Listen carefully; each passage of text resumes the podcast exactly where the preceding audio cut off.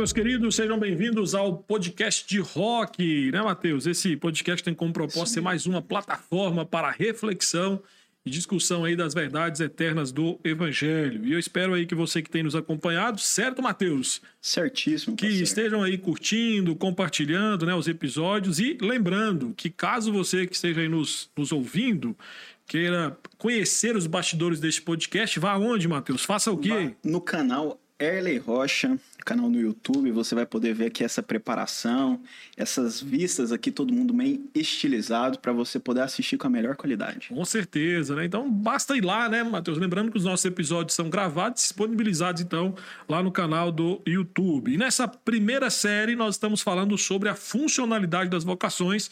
Estamos aí partindo do conceito da teologia reformada, Matheus, que nossas ocupações, nossas vocações são dedos de Deus. E quando nós cumprimos a nossa vocação, nós estamos então respondendo ao chamado de Deus em amor a Ele, servindo ao próximo. E hoje, como eu já disse, temos aqui de novo a presença e auxílio dele, Mateus Curcio. Mateus, entre exegeses, versículos e capítulos da Bíblia. Tudo bem contigo? Tudo bem, pastor Erley? Olá pro pessoal de casa. Mais um dia aqui, nesse dia maravilhoso, nesse dia sensacional, nesse dia translumbrante. Por quê, pastor? Porque o que, que já tá chegando? Tá chegando o quê? Quem tá chegando? Tá chegando o Natal já, pastor. Ah, é verdade, Então, né? já que esse programa é atemporal, Temporal, pra verdade. você de casa que pode estar assistindo agora, em que momento do dia, pastor? Pode ser de manhã, Pode ser à Pode tarde? estar lavando a louça, a esposa, né? O, o, o pai, né? Às vezes tomou café, já está preparando o café, resolveu ligar o podcast. Sete da manhã. Sete da manhã. E de madrugada dá também pra Também acessar? dá, com certeza. Às vezes tem um vigilante, uma hora dessa aí tá cuidando, do, né? Vigiando aí, quem sabe, um, um estabelecimento comercial e tá aí ouvindo o podcast. Perfeitamente. Então, Mas você- também pode ser na hora do almoço, pode ser na hora do seis horas da tarde voltando para casa, no carro, no trânsito. no trânsito, apertado, mas acalentado por, pelo diálogo aqui. Com certeza, firmado. Matheus. E essas pessoas, os nossos ouvintes, certamente devem estar firmados aonde, pastor? Na rocha Jesus Cristo. E esse é o propósito do nosso podcast. Então, pessoal de casa, mais um dia nesse programa atemporal para vocês. Espero que vocês participem aqui da nossa programação, que cada palavra que dita possa alcançar a mente e o coração de vocês. Com a graça de Amém, Deus. Mateus. Amém, Mateus. E hoje, então, no episódio de hoje, nós vamos falar sobre a finalidade do pastor. E, como sempre, algumas perguntas que surgem aí antes de começarmos o nosso episódio com o nosso convidado. Mateus, com tantos charlatões da fé, estaria a vocação do pastor em descrédito? Será que essa é uma dúvida de quem está em casa nos ouvindo? Será que é algo pertinente a eles? O senhor tem mais alguma dúvida? Lógico que tem. Com tantos cursos online aí, né? Sites de teologia, estaria a vocação pastoral perdendo o seu brilho? Outra boa pergunta, pastor. né? Estaria, por exemplo, o pastorado sendo substituído pelo alto pastoreio? Tantos, tanta facilidade com teologia hoje. As pessoas entram na internet, caixinha de perguntas, por exemplo, né? O pessoal que é assíduo do Instagram, né? Com certeza. Então, para nos ajudar a pensar e responder sobre esses questionamentos, Matheus, nós temos aqui hoje um, a presença de um convidado ilustre. Ele é casado com a Andréia, tem dois filhos, sabe o nome dos filhos? Sei sim, pastor.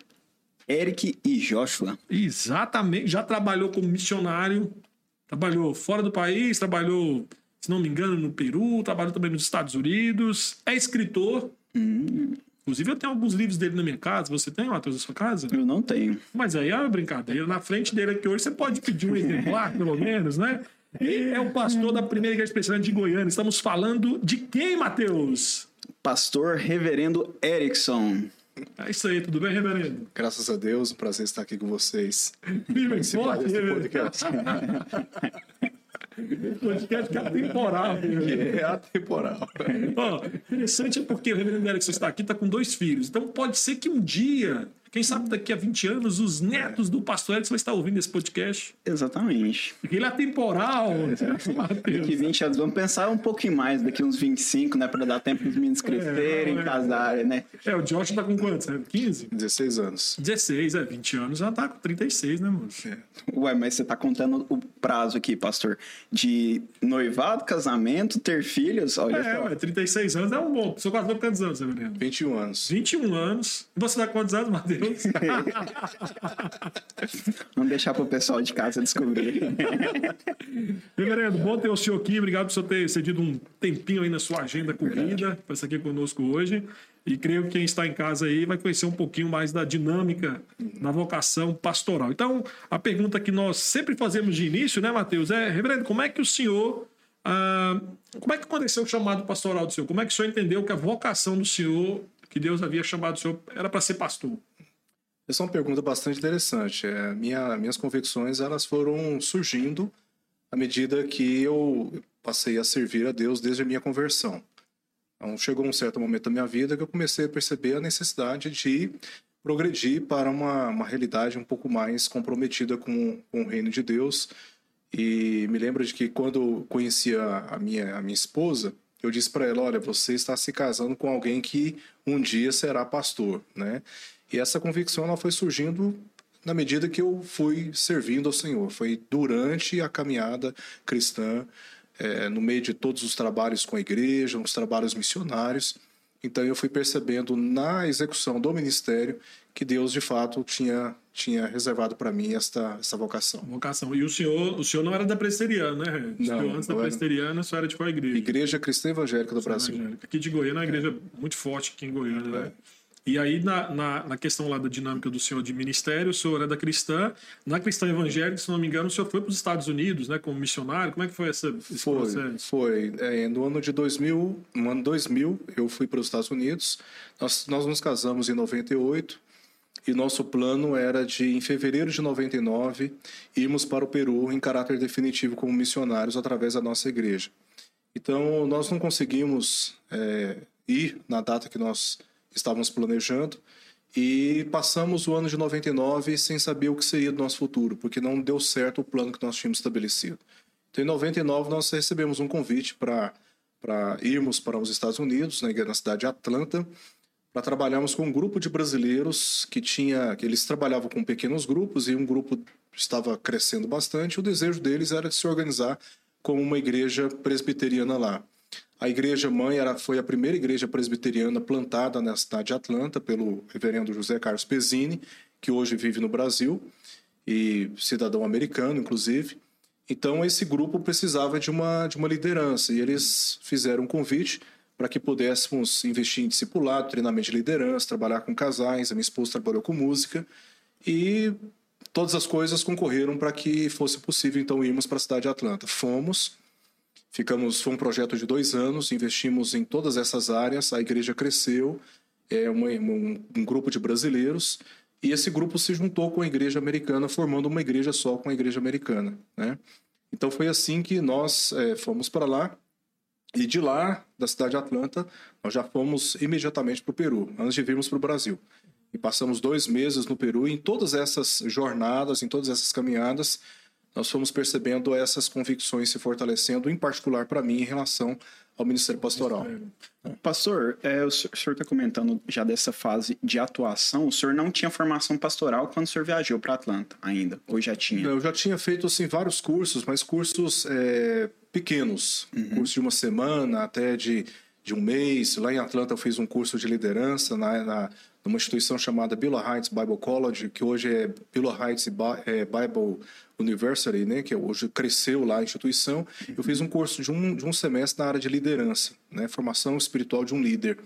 Um curso muito interessante, impactou muito a minha vida, mas são todos os cursos pequenos, né, desde a minha conversão mesmo, eu sempre me dediquei muito à leitura da Bíblia e também a outras literaturas.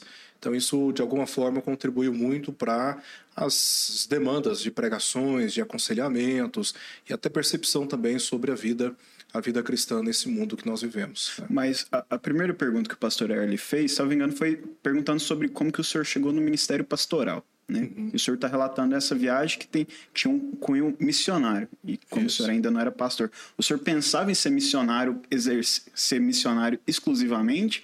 Ou como pastor, ou as, as, duas, as duas coisas são ligadas, ou elas caminharam separadas? Eu, desde o início, assim, eu sempre fui muito envolvido com a, com a evangelização, né? Uhum. E, e, esse envolvimento, ele, ele me permitiu é, percorrer alguns lugares do Brasil e fora do Brasil. Então, quando nós voltamos dos Estados Unidos, nós fomos para o Peru, chegamos e a, era um acordo que nós tínhamos com a igreja americana, nós organizamos uma missão aqui que funcionou durante oito anos. Durante esses oito anos, é, fazendo mobilização de pessoas nas igrejas. Nós abrimos uma escola física aqui em Goiânia, abrimos também uma escola pela internet, lidando com formação, viagens missionárias. Todos os anos eu ia para o Peru levando equipes e todos os anos eu voltava para os Estados Unidos. Então, em todas essas experiências, muitas pessoas falavam: você precisa se preparar mais, quem sabe ir para o seminário, né, se organizar.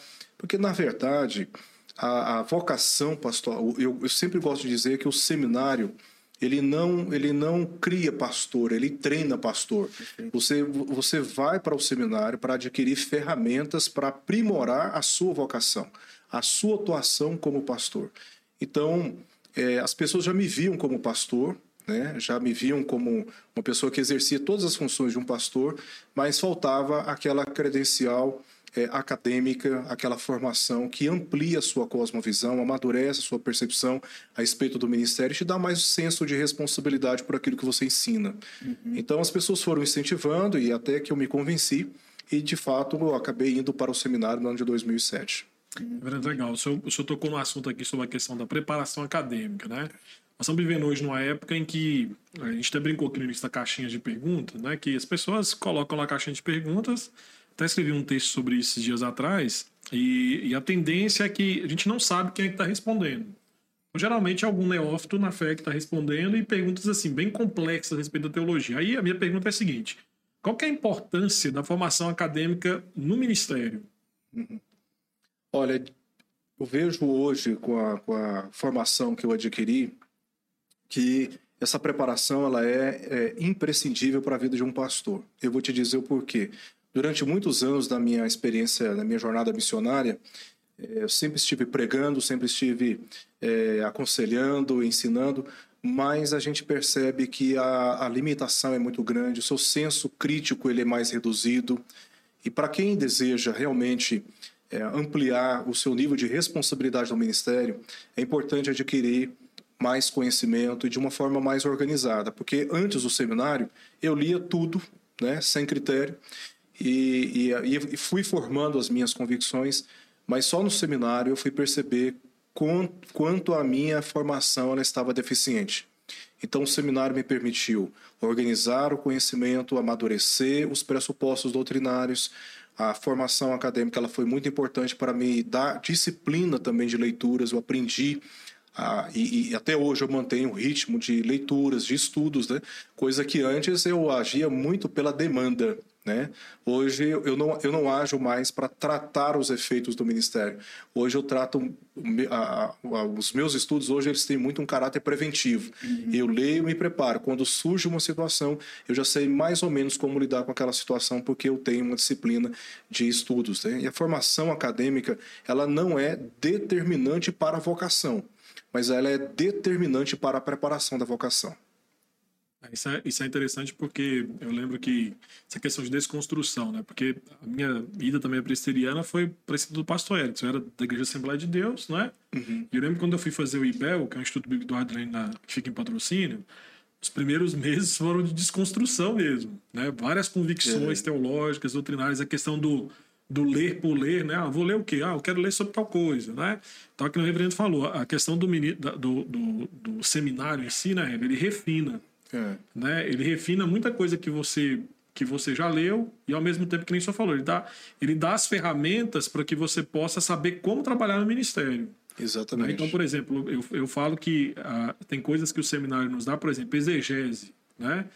Que você não encontra em outro lugar. Então, a, a exegese te ensina demais. Você olhar para você ouvir a pregação e falar, hum, essa pregação falou tudo menos que o texto está dizendo. Exatamente. Né? Então, assim, não é que você, não é que você tem intuição, não, isso é, é preparação, né? Você é, você é treinado para isso, para você enxergar isso, né?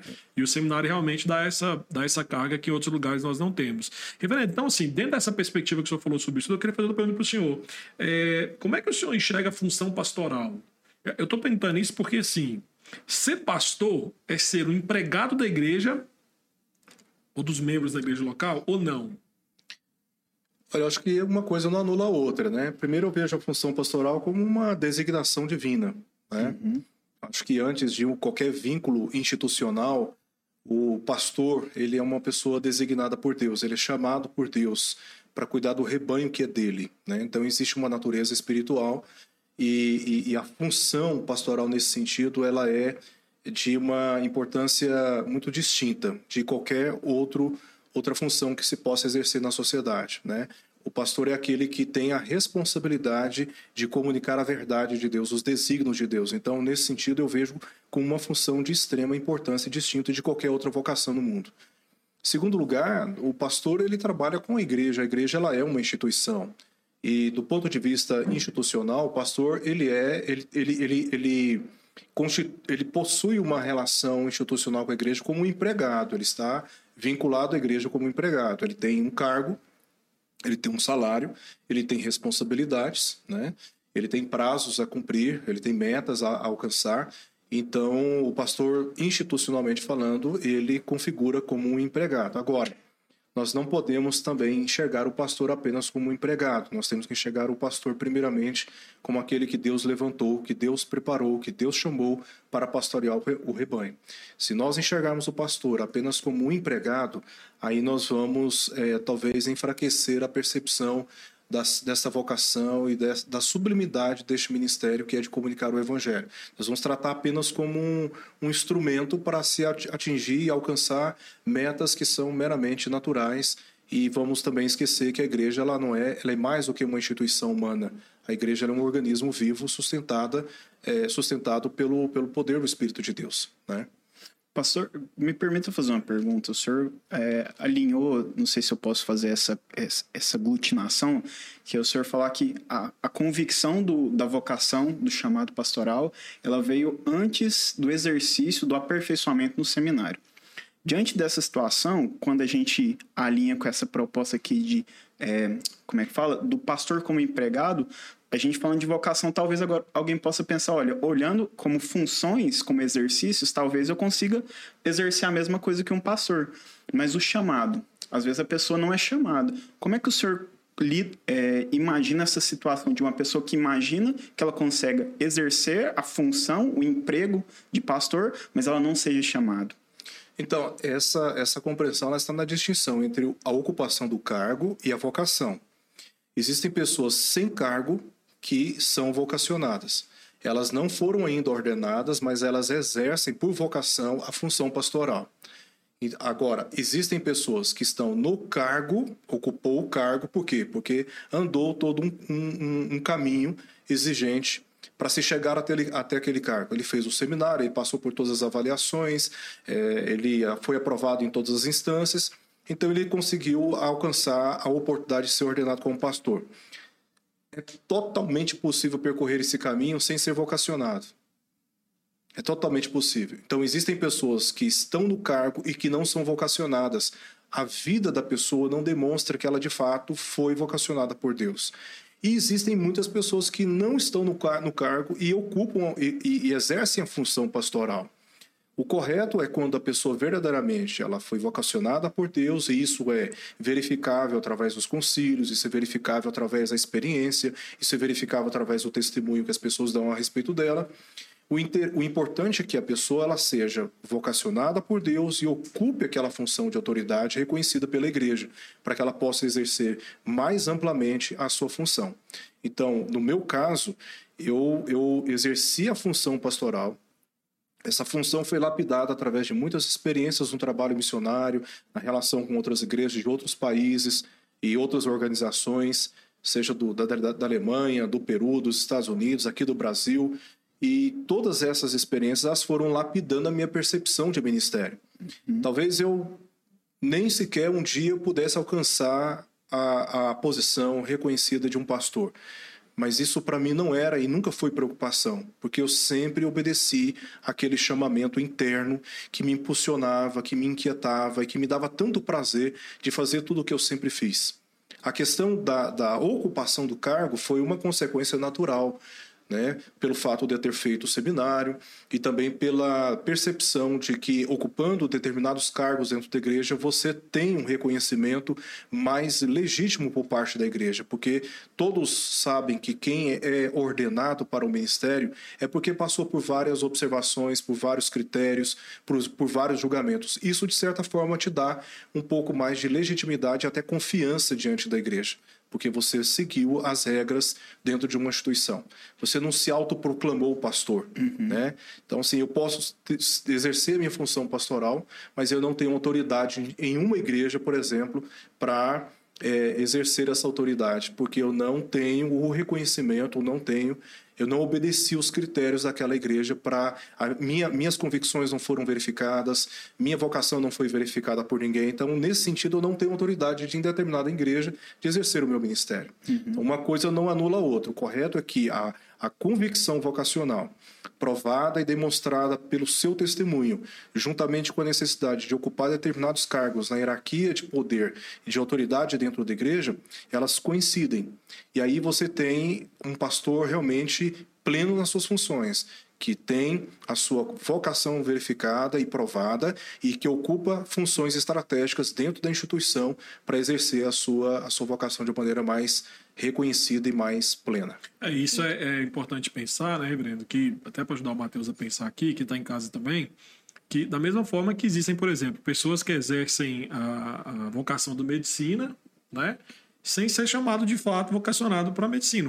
Nós tivemos aqui um dos episódios do Dr. Érico falando sobre isso, né? Que muitos entram na medicina com o propósito de ganhar dinheiro. Ele falou: não, a sua vocação como médico tem que ser cuidar de vidas. Então, é, porque nem você falou, é possível, né? A é, pessoa passar por todo esse processo de preparação, ou para ser médico, ou para ser pastor, mas não ser vocacionado. E no caso do pastor, eu ainda acho que é mais complicado por conta daquilo que o senhor já ressaltou, que é a distinção. Né? Existe o aspecto organizacional, mas existe o aspecto místico, né? que é a questão da relação da igreja com Cristo.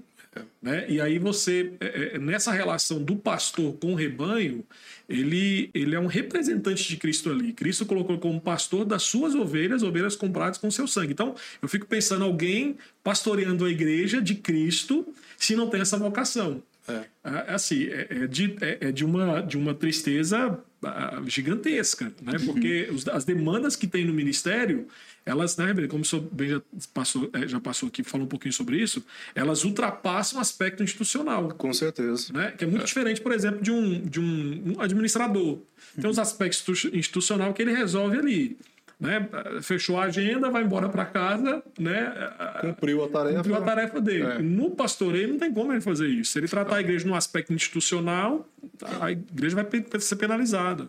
a minha pergunta, ela tá muito ali. Eu venho de um contexto em que a exigência de uma formação, ela não é tão, ela não, não tem essa importância, inclusive ela está muito mais ligada ao, ao sentir, ao místico. Então, essa confirmação, diante do que eu tenho no coração, eu vou confirmando com quem sabe a minha disciplina, é o ideal que eu estude, isso não é negado. Só que não tem esse, essa exigência. E a partir disso, é, eu pensando agora no contexto apresentado de cursar um seminário, eu falo assim: olha, uma pessoa do lado de lá de uma cultura, tem pessoas que estão certas, talvez, de, de exercer aquela vocação, mas talvez não tenham uma boa preparação. Mas é, do lado de cá, talvez a gente consiga ter pessoas que consigam ser, é, que não tenham uma vocação, mas exercem. Para assim, para encerrar essa, talvez seja a dúvida também de alguém de casa, eu fico na dúvida se alguém pode se tornar, pode reconhecer a vocação só a partir do seminário. A pessoa às vezes está perdida, porque, como a gente falou, né? O doutor Eric falou: olha, às vezes a pessoa entrou com a motivação errada num curso, queria o lucro, mas acabou se encontrando ali. É um, é um, um, conteúdo muito envolvente, sabe? É uma matéria que você precisa gostar de pessoas. Assim também eu imagino o Ministério Pastoral. Então, o senhor acredita que possa haver essa conversão, a pessoa se encontrar a partir do seminário? É totalmente possível, porque isso tem a ver com a, os atos soberanos de Deus na vida do, do indivíduo, né? Uhum. Agora, eu conheço pessoas que foram para o seminário, convictas da sua, da sua vocação e que durante o, o seminário percebeu que o ministério não era para ele. Porque quando você não vai, por exemplo, para o seminário, estou dizendo que o seminário, eu já disse, eu repito, o seminário ele não é é, determinante para que você seja um pastor. Determinante para que você seja um pastor é a vocação divina. Tá? Uhum. Então, o seminário é apenas um instrumento que Deus usa para te lapidar, para te é, orientar quanto a tudo que envolve o ministério pastoral. Nesse sentido, a formação acadêmica é importantíssima. Tá? A, a questão é que o, no seminário, é, as, as, pessoas, já, já conheci pessoas que foram para o seminário, estudaram, e aí, como no seminário a gente estuda tudo sobre igreja também, né?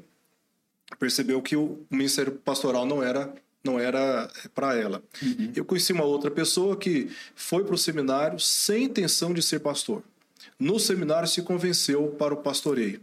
Terminou o seminário, foi trabalhar com a igreja, não demorou muito tempo, percebeu que não era para ser pastor. Então, assim, é o que eu estou te dizendo. O, o, o, seminário ele é um instrumento que Deus usa para trazer convicções para nós ou até mesmo para revelar para nós o nosso lugar no corpo de Cristo. Tem pessoas que vão para o seminário que a, a, porque ele foi para o seminário não significa que ele tem que, que, ser pastor. Uhum. Ele pode trabalhar na área de educação como, como um professor, por exemplo, pode se preparar para a área da docência, ele pode se dedicar na área da música, ele pode se preparar para a área de aconselhamento, especificamente na área de aconselhamento. Então, alguns, é, é, é, a gente percebe assim que muitos têm uma, uma visão a respeito do seminário como o meio que define se uhum. ele é uhum. pastor ou não é pastor. Então, uhum. muitos vão para o seminário, se frustram, e outros vão para o seminário, se frustram consigo mesmos, né? e outros vão para o seminário e percebem que, de fato, é, porque a gente apaixona mais ainda pelo ministério. Né? Quando você tem essa vocação e tem essa direção muito clara da parte de Deus, você vai para o seminário, você fica mais entusiasmado você fica doido mesmo para se envolver ainda mais com a igreja, porque agora você tem um pouco mais de conhecimento e todos os estudos, o trabalho que os professores fazem com você também, tudo isso vai te impulsionando para a vida ministerial. E é muito importante. Só que nós temos que sempre recorrer ao pressuposto que o seminário ele não cria pastor, ele não vocaciona pastor. O seminário ele treina aquele que já é pastor. É importante ter primeiro uma convicção da parte de Deus, porque o ministério vai exigir muito desta pessoa e ela só vai conseguir se manter no, no, no ministério se de fato ela tem convicção da sua vocação. Em tudo na vida, se você não tem convicção, você desiste na primeira pressão que você sofre. No ministério não é diferente. O que te mantém no ministério é convicção da vocação divina. Se você entra no, no, ministério pensando que você vai ser um pregador famoso, se você entra no ministério pensando que você vai se enriquecer no ministério, se você entra no, no, no seminário com qualquer outra vocação, com qualquer outra pretensão, que não seja aquela que Deus de fato tem para sua vida, certamente você vai frustrar a si mesmo e certamente a própria igreja, que espera de você atributos e virtudes de um pastor devidamente vocacionado por Deus, mais do que uma vocação, mais do que uma preparação acadêmica, que hoje não é tão difícil de você adquirir. A vocação ministerial é uma convicção interna que Deus coloca no nosso coração e que nos impulsiona até mesmo contra as maiores dificuldades que o ministério impõe. E, e é interessante a gente também destacar que a, a igreja presbiteriana, quando ela exige o, o, o pastor, né, antes de ser ordenado, passar pelo seminário, é entendendo da complexidade da seriedade que é o seminário, que, que é o pastoreio. Né? Então, a gente até faz a comparação. Né? É, você não procura é, um médico por experiência. Ah, o rapaz ali é médico, porque não? Porque ele um dia acordou e falou assim: Eu quero ser médico. Né? Se ele te der alguma receita, você vai acreditar nisso? Não vai. Né? Mesma coisa num, um, um piloto de avião. Se você está no avião lá para decolar, e o, aí o, o, piloto pega e fala assim: então, esse é meu primeiro voo, nunca fiz nada, mas eu entendo que Deus me chamou para ser piloto de avião. Ninguém vai querer viajar com esse avião. Então, a mesma coisa no pastoreio, né? Então, a gente não, não pode pensar que. Não, é, basta ter experiência, basta achar legal, bonito que eu vou pastor. Não, a presbiteriana entende que essa preparação, como o senhor bem já, já enfatizou, é, é, são ferramentas que nós iremos, iremos receber né, para lidar no pastoreio, que não é fácil. Exatamente. Né? Extremamente difícil. E aí, é, já, já vou mudar aqui um pouquinho do assunto, já pensando o seguinte: o senhor falou sobre a questão de trabalho, tem rotina, tem leitura. Então a grande pergunta é a seguinte: é, pastor trabalha? Porque. Vou pensar, vou no senhor por quê? Eu já tinha a resposta, né? Mas acho que quem está em casa não sabe. Pela risada, o pessoal já descobriu qual é a resposta. Eu lembro que uma vez eu estava na igreja e um, um adolescente falou assim: o Erley, na época era, eu já tava, tinha acabado de ser ordenado, ele falou assim, Erley, você trabalha de quê? Aí junto com o pai, o pai era diácono. Eu falei assim, ah, eu sou pastor. Ele, não, não, Sério mesmo, trabalho de quê? Eu falei, não, eu sou pastor aí. Não, mas além de pastor, o que você faz da vida? Aí eu falei, ué, cara, ser pastor não basta? Porque assim, a, a dinâmica de, de, que muitas pessoas têm, né, é que assim, ah, pastor é só o sermão. Bom, você pregou da escola dominical, mas a pergunta é a seguinte: é, vamos pensar aqui na PIPG, na Primeira Igreja Presbiteriana de Goiânia.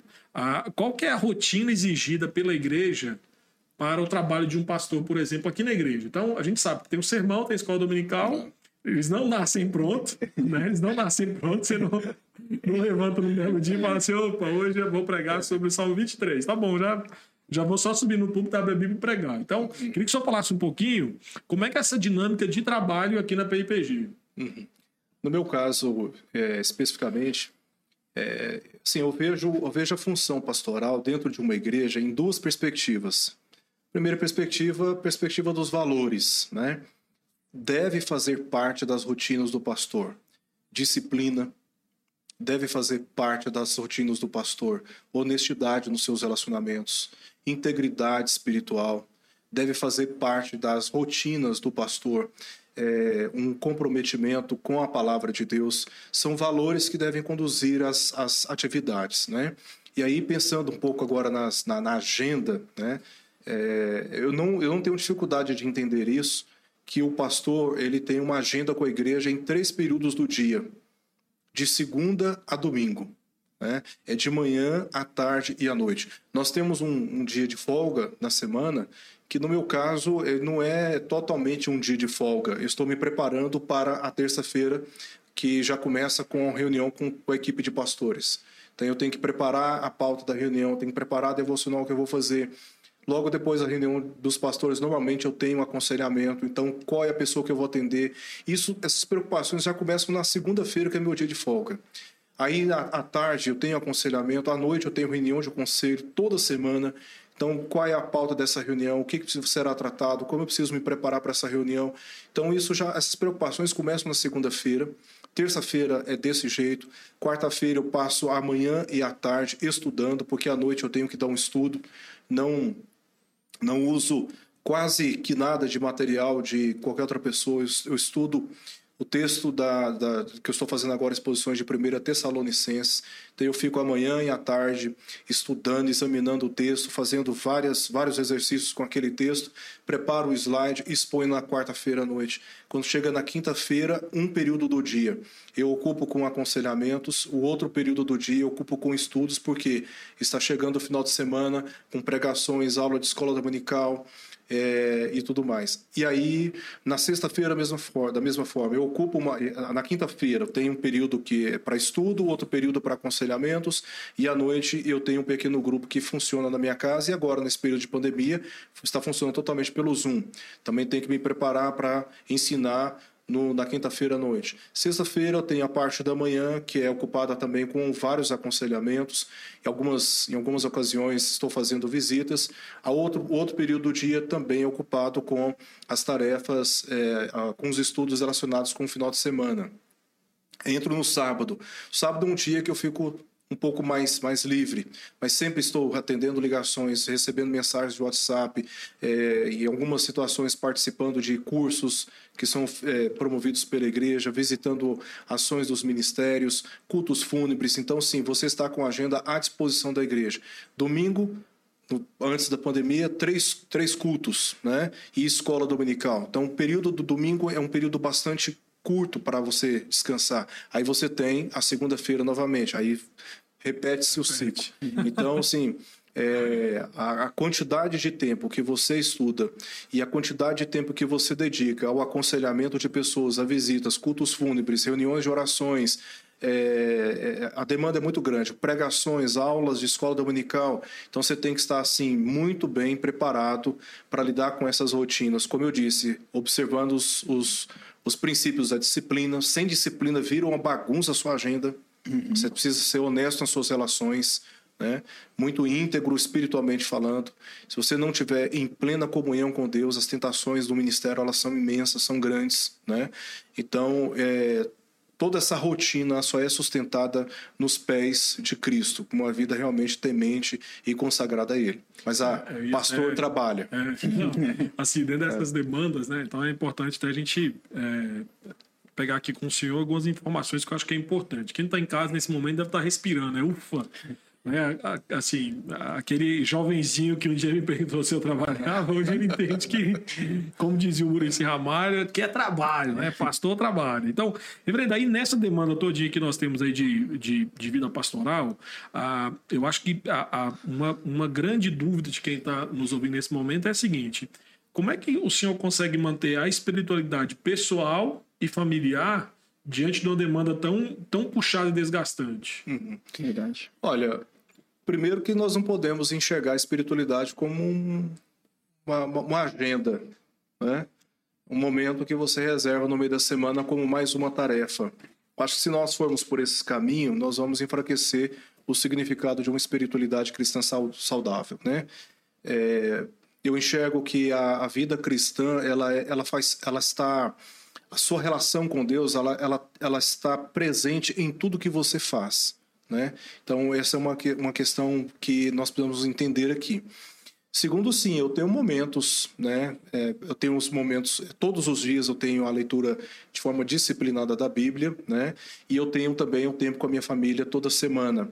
A minha família, é, ela sempre está presente comigo em tudo que eu, que eu, estou fazendo, né? Então, além do nosso tempo devocional em casa, é, nas quartas-feiras a minha família está presente nos estudos que eu estou fazendo, por exemplo, eu fiquei dois anos e meio expondo é, o livro de Apocalipse. Durante os dois anos e meio, ela, a família esteve presente assiduamente, participando de tudo. Agora estou expondo nas quartas-feiras, 1 Tessalonicenses.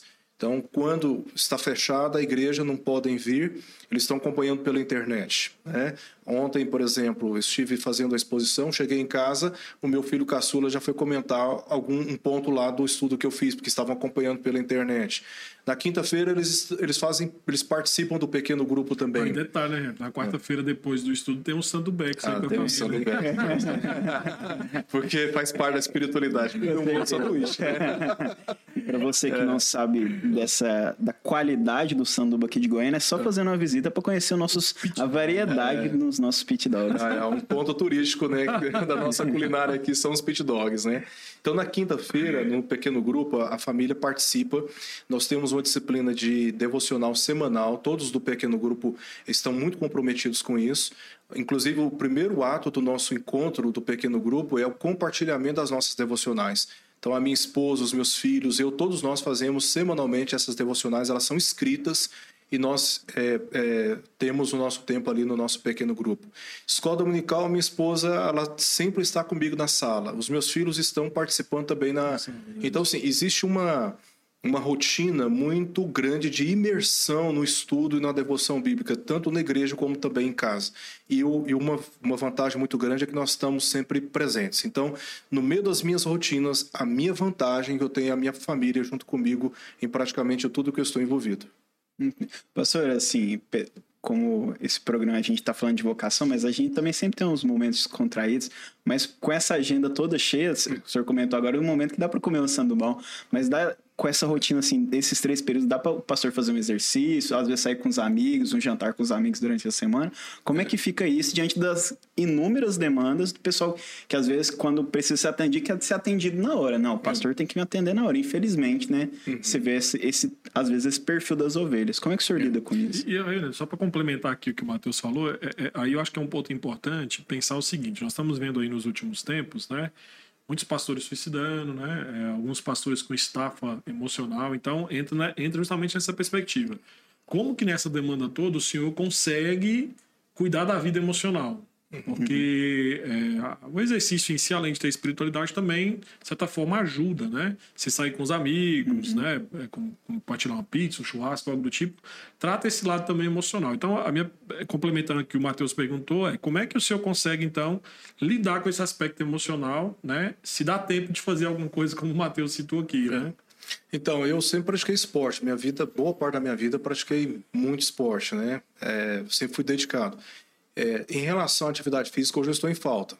Né? Não, não, não, tenho, não consigo, porque a segunda-feira, para mim, depois de uma rotina dessa, porque a pressão emocional durante a semana ela é intensa pela rotina que eu já expus aqui. Segunda-feira para mim é o dia que eu faço questão e que para mim é muito importante assim ficar reservado, quietinho, né, ali em casa junto com a minha família. É um relaxamento para mim, né, emocional. Fisicamente não. Fisicamente você precisa correr, fazer atividade e nisso estou realmente em falta, né? Não não não tenho hoje uma, uma, uma oportunidade. Estou fazendo tratamento de saúde por algumas algumas questões aí e a médica me falou sobre isso. Eu disse: Olha, eu tenho que corrigir uma coisa na minha mente, porque eu vou ter muita dificuldade de, de, de dizer para para a secretária da igreja: olha, dispensa essas, essas pessoas do, do aconselhamento, porque eu preciso fazer uma caminhada. Né? Eu não, é, é, assim, eu, eu, eu, eu, pode ser uma deficiência, mas eu priorizo mais a igreja do que, por exemplo, a necessidade de fazer uma caminhada. Uhum. Né? Isso pode ser realmente uma, uma deficiência, mas é assim que a minha mente funciona. Então, eu entendo que de terça-feira a domingo, a minha dedicação exclusiva é a necessidade da igreja. E isso, para mim, não é peso. Ninguém cobra isso de mim. Eu não sou cobrado por isso. Eu não sou exigido por isso. Por ninguém. É, um, é, um, é uma exigência que eu imponho sobre mim mesmo com muito prazer. Eu amo estar na igreja, estar relacionado com as pessoas. Eu amo o que eu faço amo estar estudando a palavra de Deus, a oportunidade de estar ensinando também. Eu gosto disso, isso me dá muito prazer. Agora, é fato que fisicamente falando, a gente começa a, a, a, perceber a necessidade. Ainda não, não, não é uma necessidade que eu preciso ainda ajustar isso na minha vida. Do ponto de vista emocional, nós temos oportunidades, né? Por exemplo, nós temos a nossa reunião de pastores, né?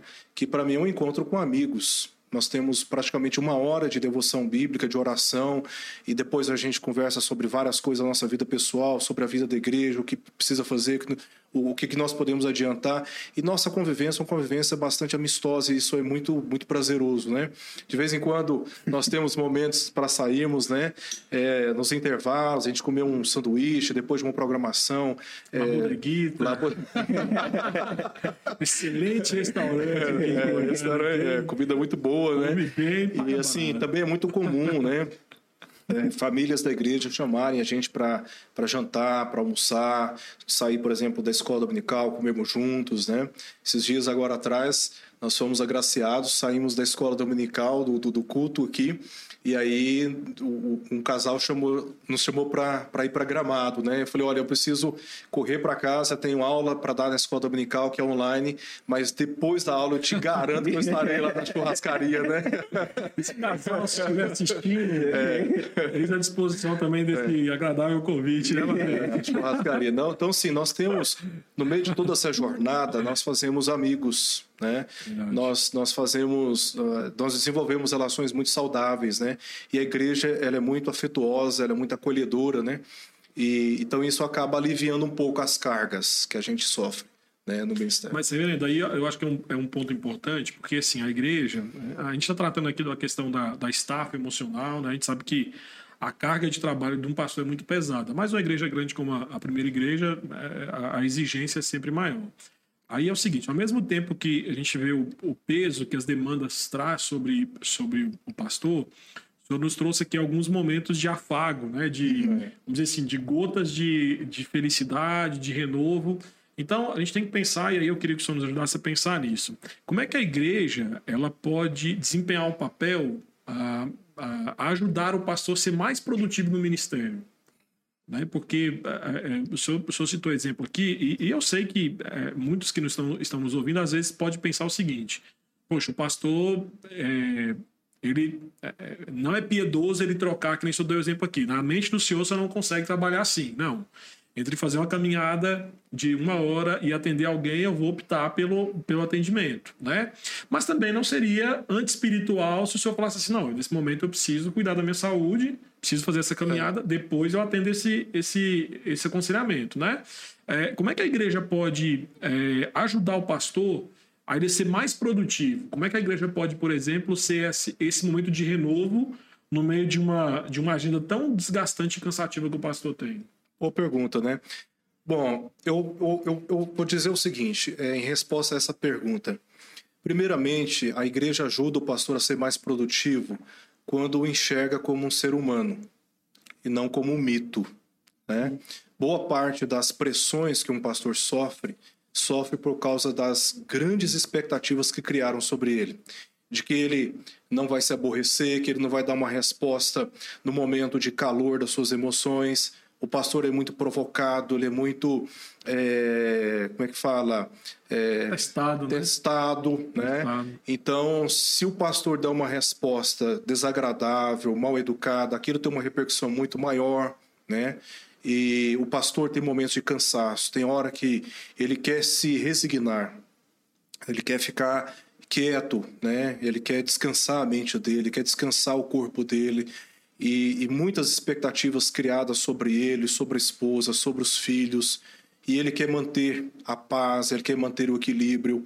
Então, além das exigências da vocação que o pastor já carrega com ele, eu não digo nem exigências das pessoas, ele cobra já dele existe também uma exigência que é subjetiva, que vem desse olhar que a igreja muitas vezes tem a respeito do pastor. E que se o pastor não se cuidar, ele, além das suas exigências pessoais, ele vive em função de atender as expectativas que as pessoas têm a respeito dele, aumentando a sua carga emocional. E não é à toa que muitos pastores, além da carga emocional que o próprio ministério impõe sobre ele, ele ainda assume essas outras demandas emocionais e vêm a pensar, por exemplo, em suicídio, muitos entram em depressão, né? Então, assim, primeira coisa, enxergar o pastor como uma pessoa comum, né? Embora a sua vocação não seja comum, né? Semelhante a qualquer outra vocação no mundo, o pastor é um ser humano comum que tem emoções, que tem limitações, né? O pastor se irrita, por exemplo, quando num aconselhamento a pessoa o desrespeita, quando num, em uma reunião ele é insultado, ele é provocado, e a gente tenta segurar o máximo possível essas emoções. Então, assim, o pastor precisa ser visto primeiramente como um ser humano, como qualquer outra pessoa, que tem limitações, que tem as suas demandas pessoais de vida e também familiar. Segunda coisa, não tem nada mais que motiva um pastor a ser produtivo, de ver a resposta àquilo que, da parte da palavra de Deus, ele está ensinando. Né? Eu me lembro aqui dos profetas Jeremias e Isaías, do quanto isso aborreceu o coração daqueles profetas e quanto eles sofreram por pregarem a palavra e as pessoas não responderem. Se tem algo que anima o coração de um pastor e que alegra o coração Verdade. de um pastor, é de você pregar, você ensinar as pessoas e ver as pessoas crescendo na fé, as famílias se ajustando, a igreja se fortalecendo, né? A igreja atendendo os apelos da palavra de Deus que ele está comunicando. Isso alegra o coração do pastor, isso impulsiona. Agora, se tem algo que entristece o coração de um pastor é quando ensina, prega e você percebe que ainda o comportamento, a resposta ainda está muito aquém daquilo que ele tanto deseja, né? Pastor, eu, eu confesso assim que quando o senhor fazer essa pergunta e não vir da igreja, da ovelha, é, isso me chama muita atenção, me preocupa. Porque às vezes, infelizmente, é, não é tão incomum hoje você ver pastores alertando, instruindo a igreja com a visão equivocada que as ovelhas têm do pastor. E isso, essa necessidade que eu gostaria que essas perguntas viessem de nós para, inclusive, auxiliar o trabalho de vocês. Pastor, assim, eu faço essa, esse, esse, esse relato aqui alinhado com uma colocação que o senhor fez. O senhor falou, às vezes, o senhor priorizar o trabalho, né, a sua vocação no dia a dia, em detrimento à sua rotina, às suas próprias necessidades. Como que o senhor, diante desse conselho para as ovelhas, como a gente pode poder ajudá-lo, como é que eu lido com isso no dia? Por exemplo, eu costumo ter um questionar às vezes algum, alguns amigos que estudam psicologia, alguns formados, assim, como é que uma pessoa que um profissional que vai me atender uma vez por semana, às vezes num período de uma hora, ela pode me ajudar. Se eu tiver uma necessidade, eu, eu vou ter naquele momento. Essa pessoa vai poder me atender. E aí, como profissional, às vezes a pessoa consegue respeitar. Assim, olha, eu vou esperar o próximo encontro, a gente está num processo de tratamento, então na é. próxima semana, naquele horário marcado, a gente vai continuar o nosso tratamento. Por que, que o pastor, às, às, vezes, a ovelha não respeita? Não, agora é duas horas da manhã, eu estou em crise, o pastor precisa me atender agora. É, é sem dia, é sem horário, por quê? Isso não deveria é, ser corrigido? É, e assim, né, acho que até para ajudar o Matheus a, a, pensar melhor nisso, o senhor vai também nos ajudar a pensar, é aquilo que o senhor falou, é entender que o pastor também é ser humano. Uhum. Né? Então, assim, é, é entender que quando o pastor, por exemplo, é, marcou o aconselhamento, o pastor naquele dia não consegue atender, não quer dizer que ele não gosta da ovelha. É porque naquele momento, às vezes, aconteceu. Por exemplo, ontem mesmo eu tinha um aconselhamento marcado, me deu enxaqueca. O que, eu ia fazer? Eu ia vir com enxaqueca, aí eu pedi para Sara, Sara, tem como você ligar pro irmão e remarcar se for muito urgente, eu peço para outro pastor atender. Aí o, o irmão falou: não, a gente remarca para outro dia, no outro dia, logo cedo, que foi hoje de manhã, eu, eu pude atender. Uhum. Então, assim, é, eu acho que parte, parte muito disso, né, pastor? A igreja também enxergar o senhor como ser humano e que naquele momento que o senhor não pode atender, não é que o senhor não, não ama a ovelha, uhum. né? E, e, eu, até, eu até acho que a resposta do senhor vai caminhar por esse lado também, de ver qual é a urgência de ser atendido naquele momento. É porque às vezes é uma coisa simples que se resolve, a pessoa pode esperar dois, três, quatro dias para conversar com o senhor. Quando é uma coisa urgente, por exemplo, se, eu, eu entendo que se for duas horas mais alguém me ligar, pastor, eu tô querendo tirar a vida. É diferente. Uhum. É diferente de alguém falar assim, pastor, machuquei o pé, a minha esposa pisou no meu pé, o que, é que eu faço agora? Duas horas da manhã? Aí eu falo, ah, meu amigo, você tá de brincadeira na hora dessa, né? É. Então eu acho que passa muito por isso, Matheus. Eu acho que é aquilo que o reverendo Erickson falou, você enxergar o pastor como ser humano, né? Tem limitações, tem agenda, né? É, às vezes é complicado você encaixar alguém na agenda, né, reverendo? É. Né? Então, assim, tem, é, tem uma coisa que eu aprendi e fui corrigindo no decorrer da experiência, né? Antes eu administrava a minha agenda, hoje eu estou passando tudo para a secretária. Porque na prática, né, cultura brasileira, as pessoas estão acostumadas com um pastoreio paternalista. Uhum. Elas têm carências emocionais, elas têm necessidade de atenção, e elas olham para o pastor, às vezes, não como um, um, ser humano que tem as suas rotinas pessoais também. Então, elas acham que o pastor deve atendê-la na hora que ela quer. Né? Não importa o que esteja fazendo. E é comum, por exemplo, uma pessoa me ligar na hora eu não posso atender, estou numa reunião, estou num aconselhamento, estou fazendo alguma coisa que eu não posso atender, e ela começa a ligar insistentemente. Aí, quando depois, quando já estou disponível, eu, eu retorno, isso acontece com uma certa frequência né? que eu vou saber o assunto, o assunto não era de tão urgência, poderia aguardar. Então, mas a insistência, ela, ela indica para mim a compreensão que aquela pessoa tem, de que ao momento que ela liga, o pastor não importa o que ele esteja fazendo, ele tem que parar tudo que tem que fazer e tem que atender. Então, isso tem a ver com uma cosmovisão sul-americana de que o pastor ele é, ele é obrigado a atender as pessoas, não importa a hora, não importa o, o dia, não importa a ocasião. Se elas procurarem, ele tem que atender. Então, assim, é importante o pastor estabelecer certos limites, né? Uhum. Porque, como eu disse, a minha rotina ela é, eu diria, relativamente intensa, né? E para mim isso não é um peso. Eu tenho muito prazer no que eu faço e na maneira como eu trabalho. Né? Tenho muita felicidade, para mim é um privilégio que Deus me deu e eu quero aproveitar todos os dias da minha vida nesse sentido. Mas isso não significa dizer também que eu não tenho os meus limites. Né? Então eu aprendi a tem um aconselhamento, tem uma, uma demanda, tem uma necessidade, eu vou pedir para que você entre em contato com a secretaria, ela vai agendar o horário. Se é uma situação urgente, a gente percebe isso, dentro da, da, dos horários que a gente tem né, de intervalos de uma programação para outra, de uma demanda para outra, aí é a hora de você ligar, de você conversar. Né? Já, fi, já cheguei a ficar mais de uma hora, por exemplo, no telefone falando com uma pessoa, e o tempo que você dedica hoje para responder mensagens, eu tenho uma disciplina pessoal de não deixar ninguém sem resposta no WhatsApp. Eu procuro responder a todos às vezes, com certeza, não vou, não vou responder na hora que eu recebo, mas eu não deixo ninguém sem resposta. Então, você precisa ter, como eu disse antes, os princípios né, das rotinas. Disciplina é uma delas. Então, eu tenho uma rotina fixa, né? tenho alguns limites pessoais. À noite, por exemplo, para mim é um momento de eu dormir. Né? Uhum. Eu já tenho muita dificuldade para dormir, eu durmo muito pouco, mas eu, esse tempo ele precisa ser protegido. Senão, no outro dia, eu não tenho cabeça. Eu já cheguei a ficar, por exemplo, num aconselhamento, duas horas e 40 minutos contados no relógio, ouvindo a pessoa falar ouvindo a pessoa falar. Então, assim, a pressão emocional de você manter duas horas e 40 minutos, você com atenção assim, fixa em ah. tudo, porque se você perder a lógica de tudo que ela está expondo, depois no final você não tem como orientar, porque você não entendeu nada da história dela. Uhum. E ela se sente profundamente desrespeitada porque você não deu atenção porque ela está tá dizendo. Então, entre desabafos e necessidades de orientações, você tem que dar muita atenção, né? Muita atenção. Então você tem que ter os horários para dormir, os horários para comer. No meio de todas essas rotinas, todos os dias eu, minha esposa e os meus dois filhos nos assentamos na mesa na hora do almoço e almoçamos juntos. Nós não temos o hábito de almoçarmos separados um do outro. Nós almoçamos juntos, nós temos o hábito de orarmos juntos nessa hora, é um dos momentos de oração que nós temos. Nós oramos juntos antes das refeições. Eu tenho um momento que eu estou em casa, minha esposa sabe onde eu estou, onde, o que eu estou fazendo.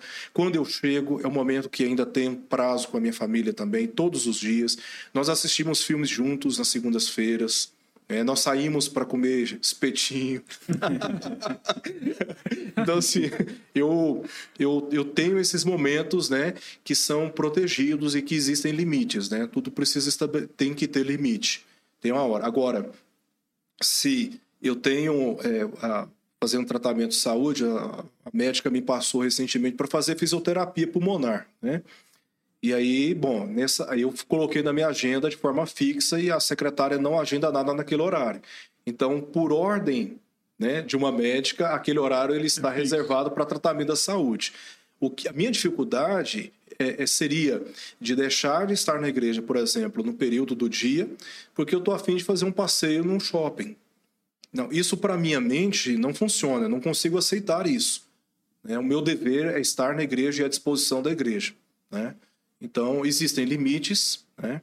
E, e, e, cada caso precisa ser analisado também é, separadamente. Mas né? como um comportamento, o senhor chegou a citar, então o senhor acredita que deva haver mais a negação? Os pastores talvez devam passar a dizer mais não, é, para que a igreja possa amadurecer? Não vou dizer talvez nem que é não, né, Breno? Assim, eu lembro que uma vez, logo que eu fiz o IBEL, o reverendo Alberto dizia uma coisa, ele falava assim, olha, é, cuidado até onde você permite as pessoas, os membros visitarem sua casa. Então ele dizia questão de limite, né? E eu me lembro que quando eu fui ser evangelista em uma das cidades que eu fui, eu lembro que nós terminamos, uma, terminamos a programação do MP, eu cuidava do MP, e aí os jovens falaram assim: vamos para sua casa. Aí eu falei: tudo bem, mas 10 horas você tem que ir embora. Por quê? Porque no outro dia eu levanto para dar aula na escola dominical, aí eles tá bom, aí eles foram naquela. Né, chegamos lá, eram 9 horas, aí pediram uma pizza, tal, 10 horas, eu falei: moçada, bora. Aí eles, ah, ué, você está expulsando de casa? Aí eu falei assim, estou expulsando. Sabe por que eu estou expulsando? Porque amanhã, se vocês quiserem levantar 10 da manhã na igreja, tudo bem. Agora eu não. Eu tenho que estar lá de manhã para pregar uma escola dominical. E outra, se eu, levanto, se eu for dormir agora duas, três horas da manhã, igual vocês querem, amanhã imagina que vai ser meu dia. Eu falei, então vamos embora. Então, assim, naquele momento, uh, eu tive que impor esse limite, porque se eu não colocasse, eu não conseguiria depois cumprir com as minhas exigências pastorais. Né? Então, para um membro se ausentar no domingo, por quê? Fiquei dormindo, não acordei. É uma coisa. É.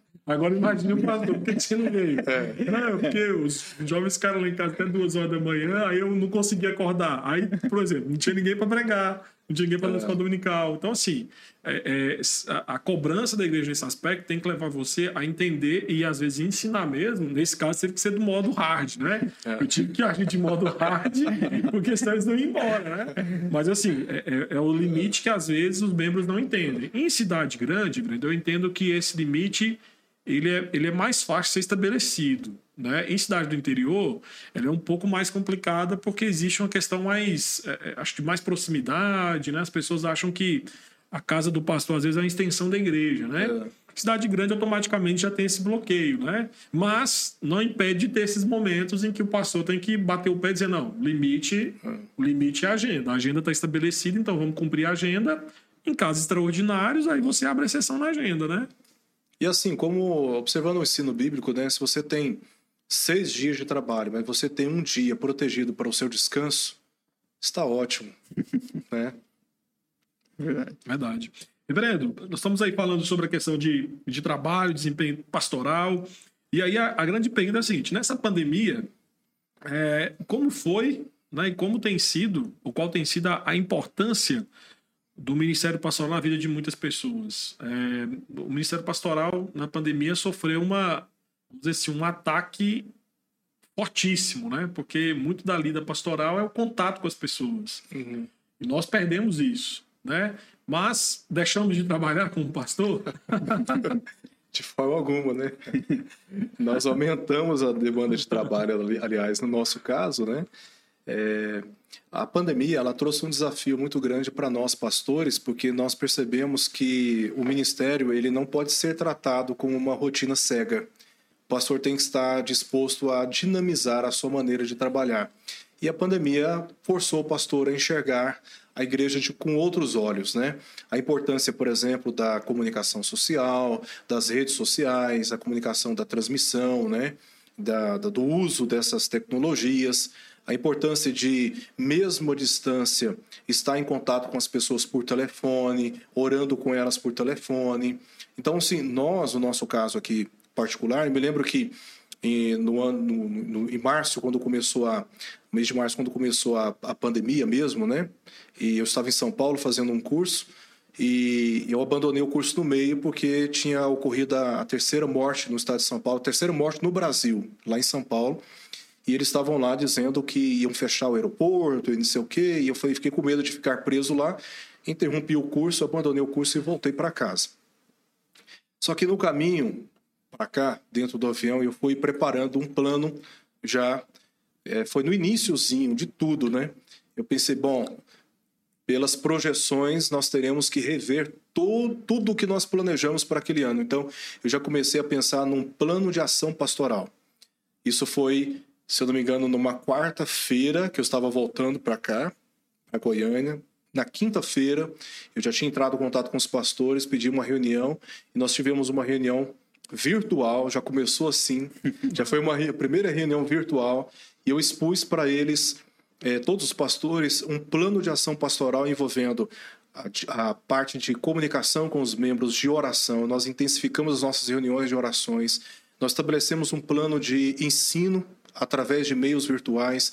Nós elaboramos também um, é, todo uma, uma, um manual para instruir os membros da igreja, as famílias, a fazerem cultos domésticos nos seus lares, porque nós não sabíamos como seríamos a questão, não, não, não, não vimos, não tínhamos certeza de como seriam os cultos públicos é, toda a parte de diaconia, como nós íamos dar assistência é, para os membros da igreja e tudo. Então foi um plano assim, com várias áreas. Nós discutimos todo aquele plano, nós pensamos, ajustamos, oramos e a partir dali nós então apresentamos ao conselho da igreja, para a junta diaconal e nós começamos a trabalhar.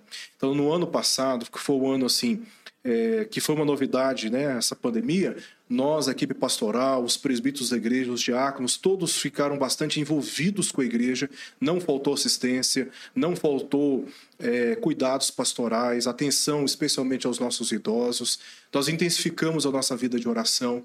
E vimos assim, no meio de todas essas crises, a igreja crescendo, a igreja unida, a igreja alegre, e tudo funcionou muito bem, graças a Deus, aleluia. Então, a pandemia, ela nos, nos desafiou, mas com a graça de Deus nós conseguimos lidar e administrar. Estamos tendo vários prejuízos, né, por não termos contato pessoal como nós gostaríamos com todos os membros da igreja.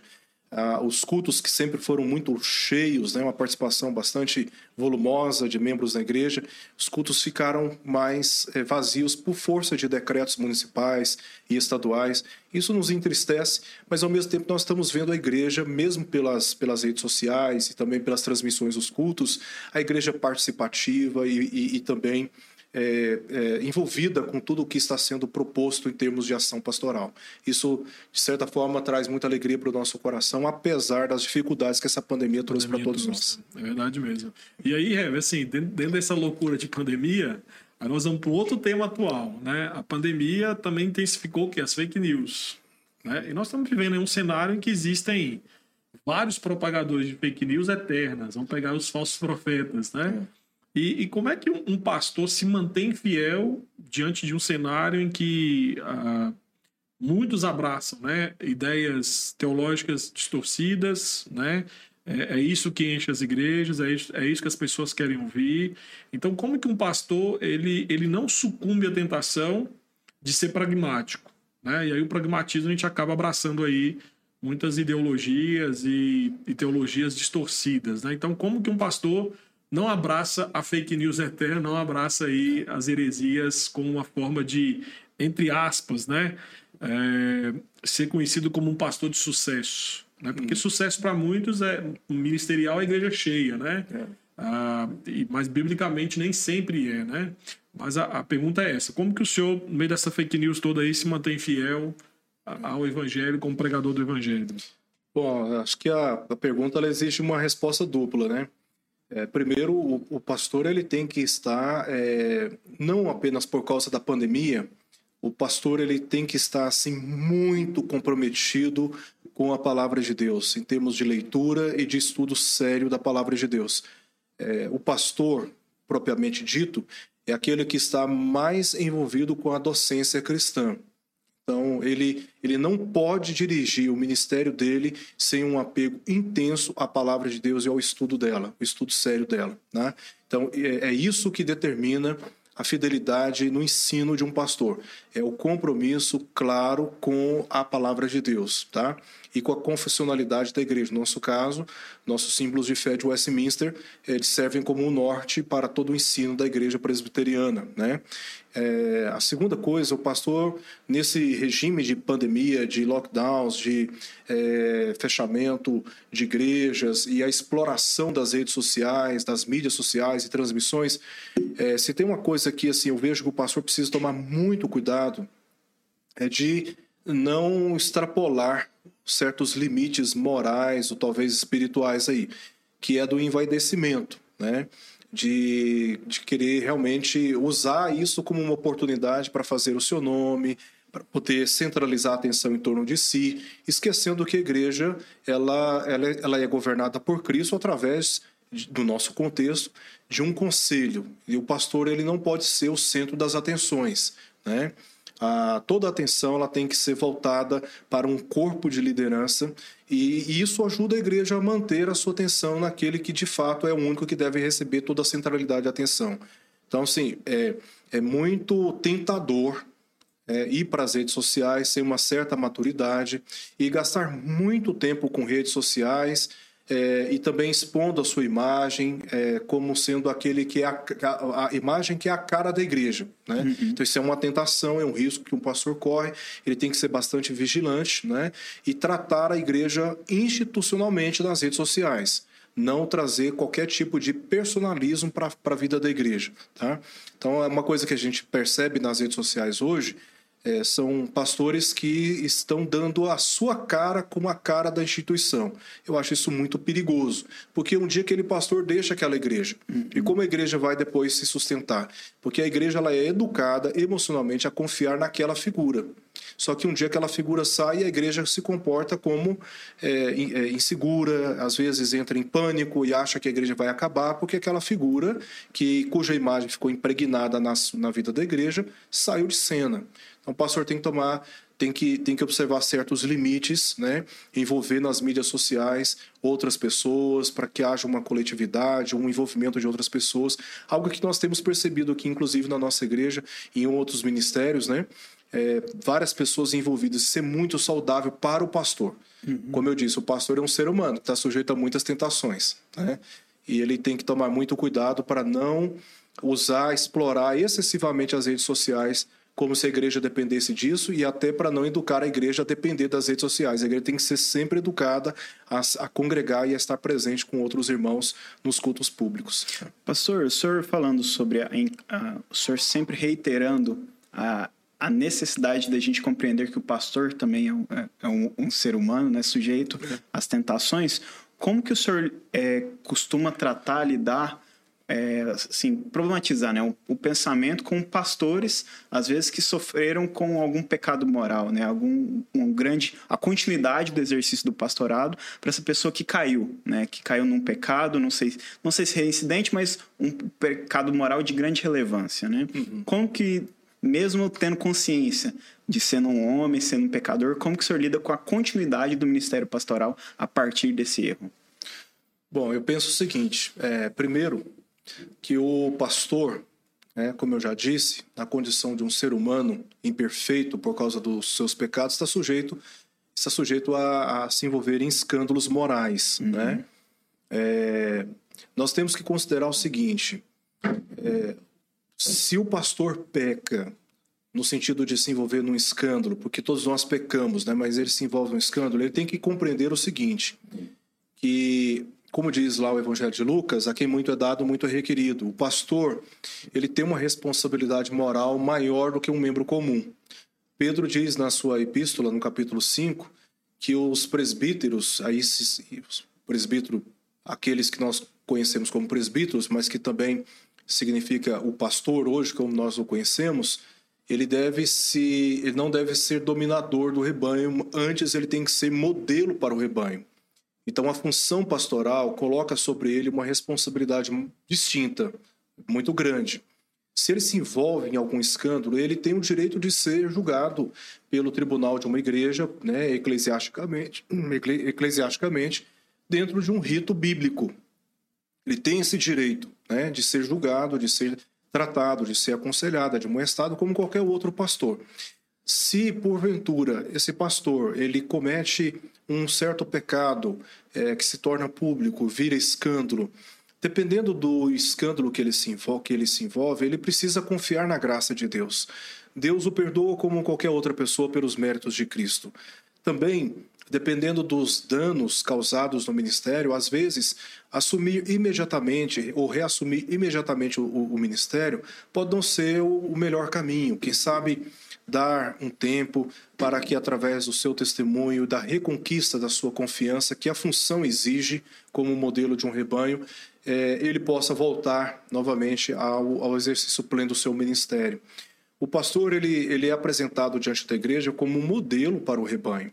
E eu entendo que, nesse sentido, o pastor que se mete em pecados e se envolve em escândalo, ele que se arrepende do mal que fizer, que, que, que faz, né, o que fez, é, recebendo a graça do perdão da parte de Deus, sendo restaurado ao ministério, ele é um exemplo de uma pessoa que pecou, que caiu, mas que Deus levantou. Uhum. Então, nesse sentido, eu não entendo que ele deva ser eternamente condenado, privado de exercer o seu ministério, porque ele cometeu pecados.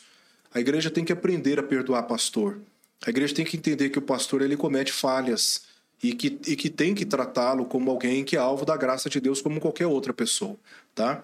Agora, existem algumas questões que eu vejo é, com muita dificuldade. Por exemplo, o pastor que abandona sua esposa, né?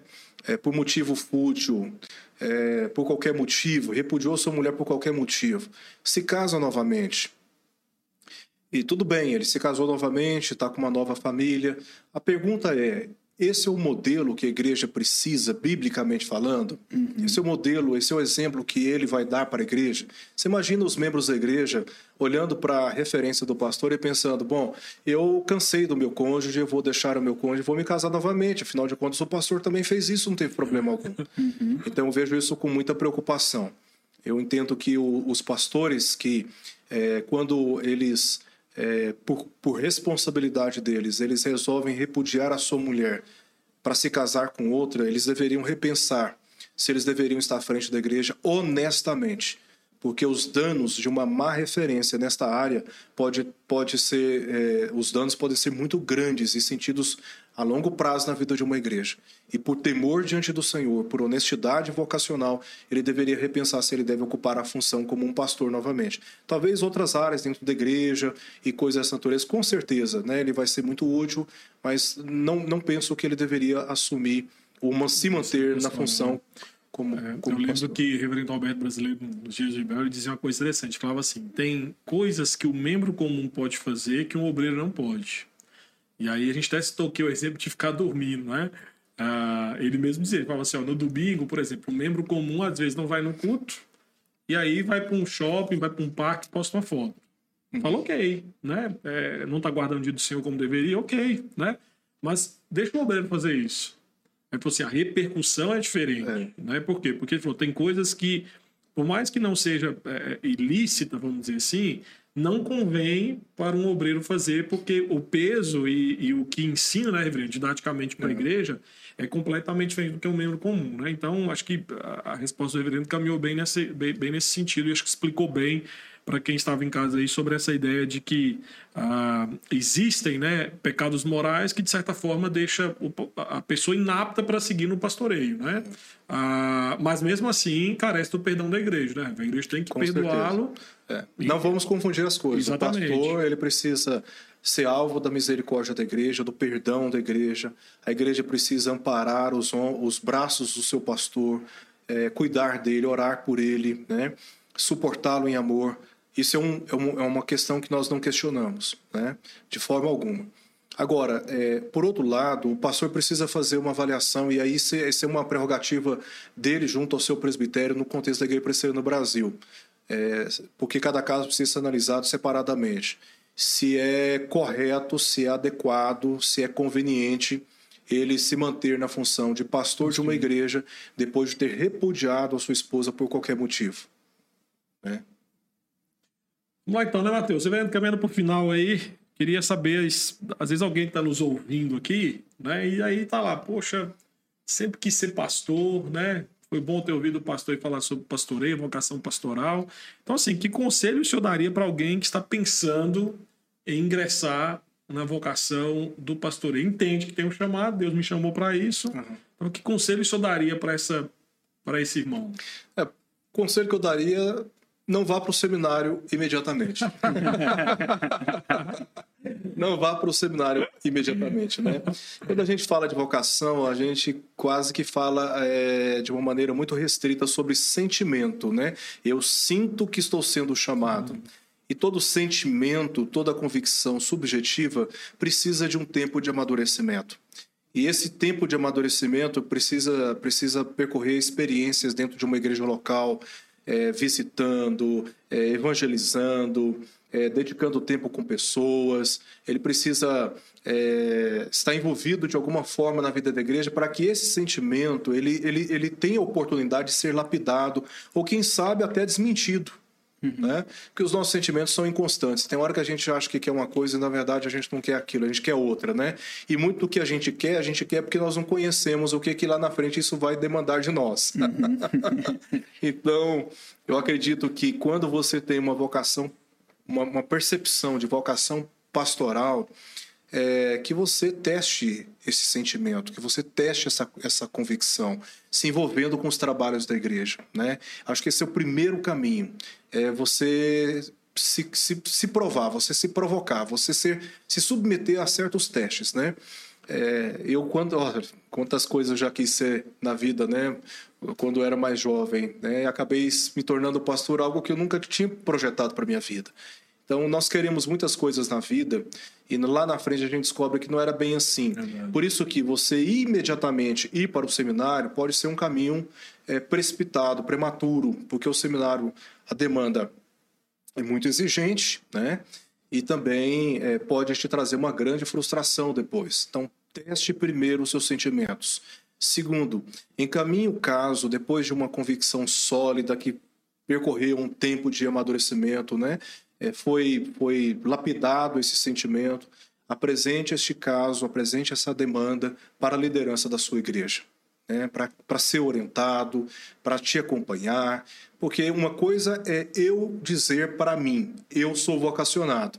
Outra coisa são os meus pais, os meus amigos, a liderança a da igreja que me conhece fala: Nossa, você não tem nada a ver com isso. né? Você sabe daquela história do VPM? É. Que tinha um rapaz que ele trabalhava na, na, fazenda com o pai dele, aí disse que um belo dia ele viu na nuvem VPM. É VPB.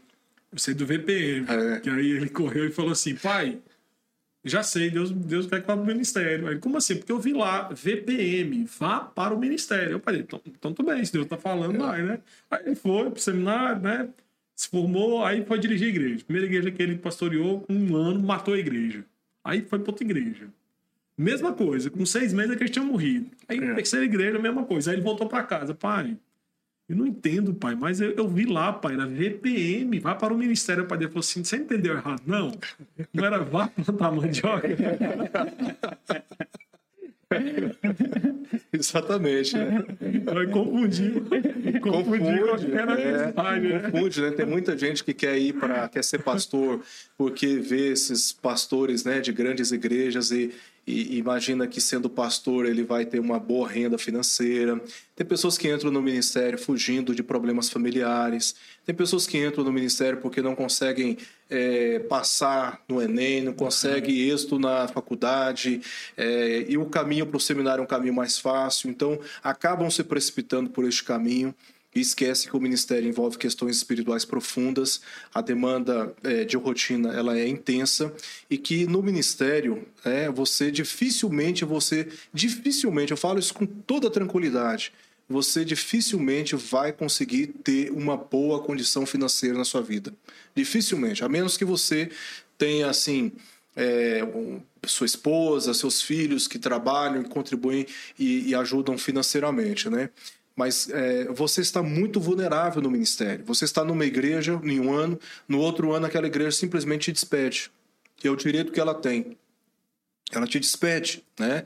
É, você está, você percorre uma jornada muito longa no ministério. Aí você chega ao ponto que você quis alcançar, que é de ser um pastor ordenado. De repente você se envolve num escândalo ou numa suspeita né, moral grave, aquilo coloca a, a sua confiança lá embaixo. Né, lá embaixo. Tudo pode mudar a qualquer momento.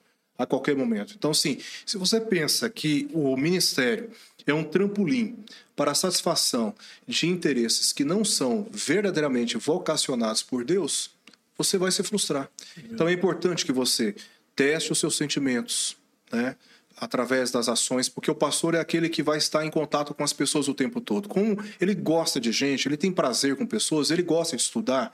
Tem coisa mais vergonhosa e triste, pastor que não gosta de estudar, pastor que não gosta de ler e que ainda critica aqueles que se dedicam academicamente alegando não, o verdadeiro ministério, o mais primoroso ministério, é aquele que se dedica apenas à visitação, aquele que apenas se dedica às, às orações e esquece que a vida do pastor depende em muito do estudo sério Sim. da palavra de Deus. Né?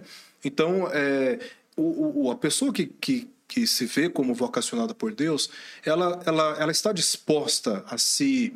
É, é, investir, de investir a sua vida no estudo da palavra de Deus, gosta de gente, é, como é que ela lida com os ministérios da igreja? Ela precisa se envolver com os ministérios da igreja para saber, aí ela vai perceber, tateando essas áreas, como foi no meu caso, eu me envolvi com vários ministérios no início da minha, do, do meu do meu ministério, desde a minha conversão, eu não tinha ainda aquela certeza que eu ia ser um pastor.